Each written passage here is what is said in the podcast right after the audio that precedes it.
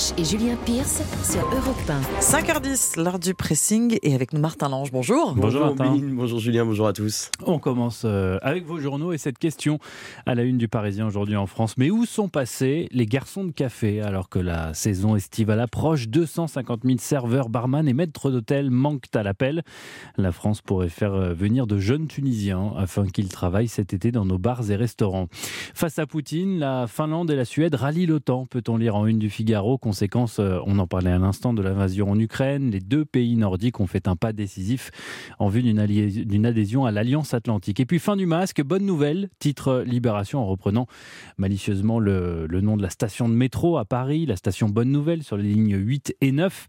Deux ans après avoir été imposé, le masque n'est en effet plus obligatoire depuis ce matin. Omblin, quel article avez-vous trouvé? Alors que vous soyez un crack euh, de la mode ou que vous n'y connaissez rien, le nom d'Anna Wintour ne doit pas vous être totalement inconnu. La femme la plus puissante et la mieux payée dans le monde de la presse de la mode avec un salaire annuel de 2 millions de dollars et la célèbre patronne du magazine Vogue appartenant à l'éditeur euh, Condé Nast. Et cette célébrité a explosé en 2006 grâce au film Le diable s'habille en Prada Miranda Priestley, c'est la rédactrice en chef de Runway.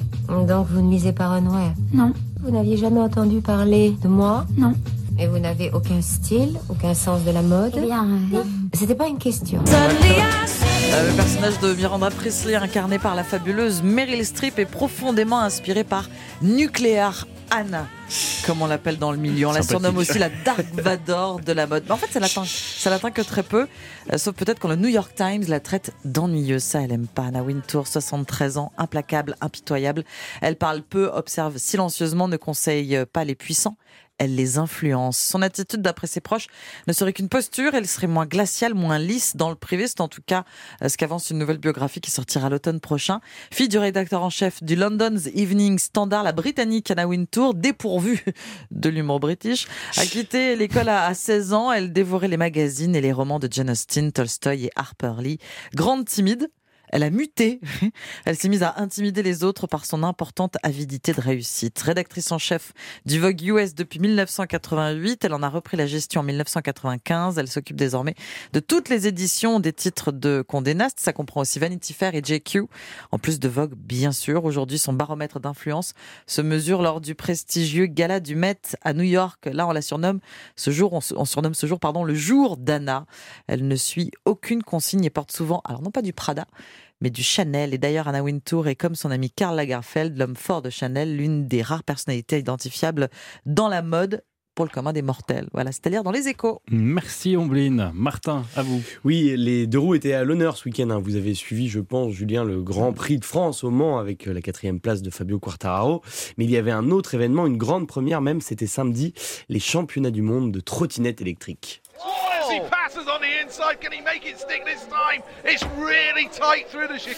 Alors je vais vous mettre le bruit, mais malheureusement il n'y en a pas. Vous entendez les, commentaires, qui, les commentateurs pardon, qui s'époumonnent.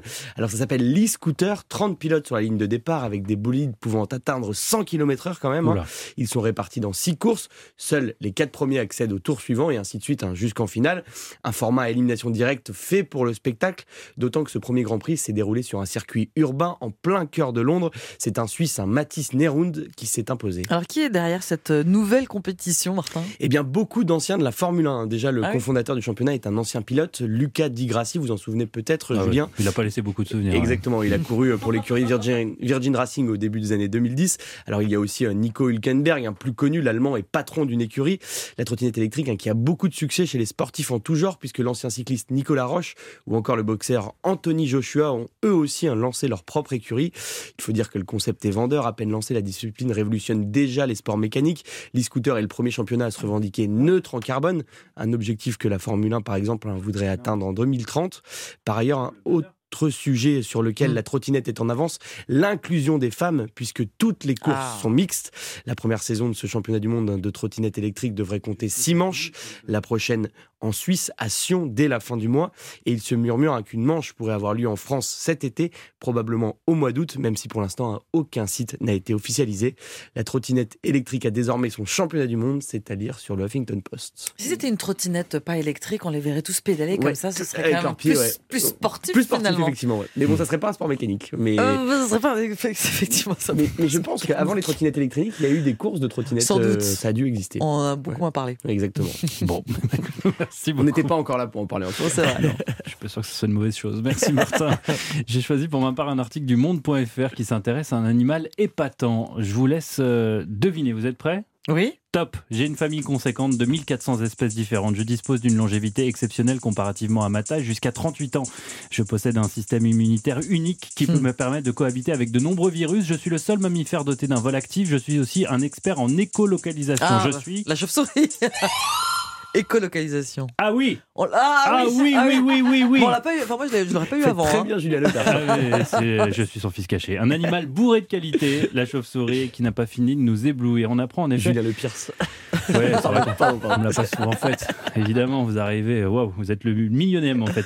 On apprend en effet dans la revue scientifique Current Biology que la chauve-souris est aussi capable d'une merveille de la nature, le mimétisme. Figurez-vous, et on ne parle pas là de, de- de copier les attitudes d'autres congénères, mais, mais plus épatant encore, d'imiter d'autres espèces, Hmm. en l'occurrence celle-ci. Une mouche, une abeille? Un peu plus gros. Un bourdon.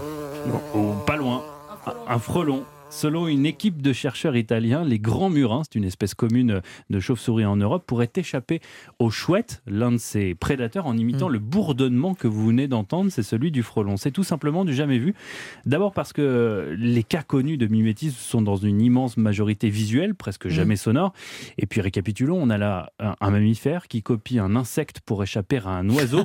voilà un ménage à trois qui semblait pour le moins improbable. Jusqu'à ce que Danilo Russo, un écologue de l'université de Naples, finisse par prouver cette intuition qu'il a eu, qu'il a eu il y a une vingtaine d'années. Il était alors dans le sud de l'Italie en train de mener une étude de terrain, de capturer des chauves-souris. Quand à sa grande surprise, il a entendu un puissant bourdonnement. Était-ce un cri de peur, euh, une alerte à destination des congénères? Le chercheur a laissé la, la question en jachère, en suspens, avant de la reprendre deux décennies plus tard. L'équipe a commencé par euh, comparer à l'aide d'un logiciel cet étrange bourdonnement à celui de différents insectes. Résultat, similitude presque parfaite avec le frelon d'Europe. Les scientifiques ont alors mené une expérience sur 16 chouettes, 8 issus de captivité, 8 prélevés dans la nature. Ils leur ont fait écouter trois sons, le bzzz d'un chiroptère, Mhm. celui d'un frelon et un son ordinaire de chauve-souris. Eh bien, ce dernier a attiré près du haut-parleur toutes les chouettes, elles pensaient sûrement passer à table. En revanche, les deux premiers sons, dont celui du frelon, ont eu pour effet de les faire fuir, euh, surtout les chouettes sauvages, celles qui sont les plus susceptibles d'avoir côtoyé ces gros insectes pour le moins dangereux. Le frelon fiche donc la frousse à la chouette, ce que n'a pas manqué du coup d'observer la chauve-souris qui, pour échapper à la chouette, imite le bourdonnement du frelon CQFD. La nature est formidable. Une chauve-souris se fait passer pour un frelon pour éloigner les chouettes, c'est à dire sur le site du Monde. C'est effectivement un titre improbable. Et deux infos, hein, les chouettes ont peur des frelons. Eh oui. Eh ben oui. Mais Voilà. on, on l'aurait pas deviné comme ça non plus. Merci beaucoup. euh, je, je veux dire juste Julien, pas le Pierce. Merci Martin, on vous retrouve dans 40 minutes À pour les l'heure. sports. À tout à l'heure.